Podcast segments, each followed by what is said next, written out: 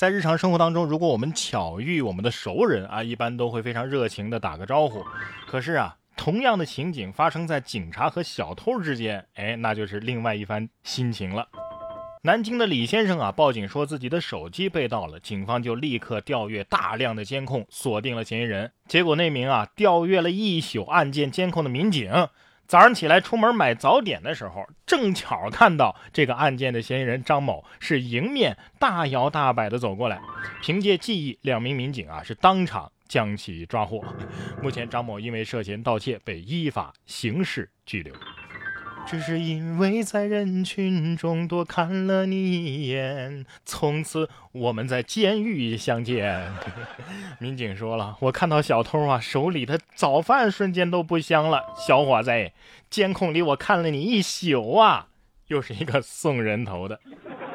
同样是一个近乎自首的。近日，在广东中山，交警啊，在这个民众公园的疫苗接种点发现一男子骑着摩托车前来咨询，但是吐字不清，身上还一股酒味儿。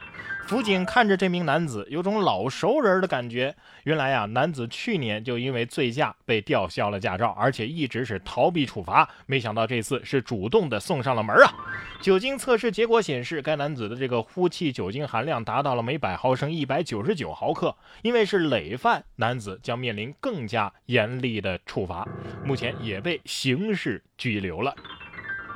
又一个老熟人送货上门啊！你说他怕死吧？他又醉驾。你说他不怕死吧？他又来打疫苗。那我只能说，这位老哥是喝多了，想去警局休息一下了，是吧？哎，这儿又来一位无证驾驶摩托车的啊！这是在河南焦作，一男子因为无证驾驶无牌摩托车，遇到交警之后啊。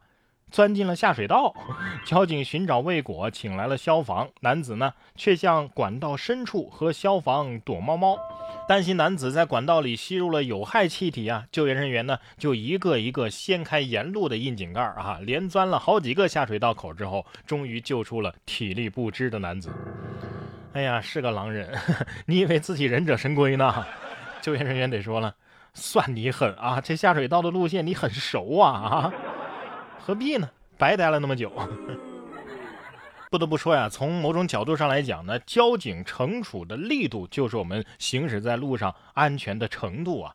近日，浙江东阳市的交警就查获了一辆车，有一百七十七次违法未处理记录，累计记分啊已经达到了六百五十六分了。哎，这罚款的金额呀，如果一算的话，那高达两万一千五百块。为了尽快的消除这样重大的安全隐患，东阳交警大队呢，哎，就赶紧令城区的二中队对这辆车进行了查扣，等待车主进行处理。无独有偶啊，在湖北黄石也曾经有一辆这个奥迪车，有三年多都没有年检，还有多达二百七十一条的违法记录啊，记分达到了九百一十六分，累计罚款是三万四千八百五十块呀。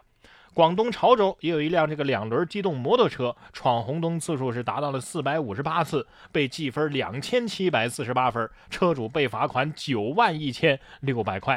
还有一辆咱们川 A 的啊这个牌照的车辆，也有六百六十六分的交通扣分没处理，罚款达四万两千一百元呐！我勒个去，这些人开的你们开的是碰碰车吧？啊！记分两千多分，全消了也得二百二十九年呢啊！这些司机现在他们要考虑的是如何找到一个吃一个啊就能活五百岁的蟠桃。哎呀，我扣三分都心疼的要死，这些扣几百上千分的人心是有多大呀？这么开车没出事那也是万幸，但是谁能保准你以后不出事呢？你瞧，这就出事了吧？说日本福岛大学研究人员发现啊，福岛的核事故之后，当地的隔离区出现了新型放射性杂交野猪。研究称啊，这个新的野猪杂交物种是由当地的野猪与家猪交配产生的。呃，该地区的这个野猪啊，受到了核污染，其体内的放射性元素啊超标了啊。不过研究人员说呀，这核辐射未对野猪的基因造成有害影响。未对野猪基因造成有害影响，都核辐射了还未造成有害影响啊？难道能造成有益影响吗？这猪要一张嘴能原子吐息了吧？啊！有的人还在考虑这种具有放射性的猪还能吃吗？哼，野猪得说了，吃我们变异之后，我们要吃你们好不好？别说野猪了，现在的鸟啊都敢攻击人类。最近在郑州市文化北路就发生了一件怪事一只黑鸟啊频繁的攻击路人。咋？你不会也也也是变异的吧？市民表示啊，这只鸟已经蹲守路口两个月了，而且专啄那些不戴头盔的电动车主。难道这是黑鸟警长 帮警察叔叔查违章？记者亲测。没戴头盔的，真的就被黑鸟啊，这个连续飞啄了好几次。郑州自然博物馆馆长李长看介绍说呀，这种鸟啊叫做黑卷尾啊，护鸟、护巢和领地意识啊都是非常强的。之所以发生攻击人的现象呢，一是可能在保护幼鸟，二是可能啊有人破坏了它的鸟窝啊。李馆长也表示，这种鸟啊攻击力很弱啊，大概到这个九月下旬呢就会迁走，所以大家呀也不要害怕。这鸟得说了，交警叔叔，我走的时候工资给结一下呗。人类得说了，关你鸟事儿啊？对呀，我就是鸟啊，这事儿我肯定是管定了呀。这鸟智商还不低呢啊！下次看到谁开车不系安全带的，他们会不会叼石子儿去轰炸呀？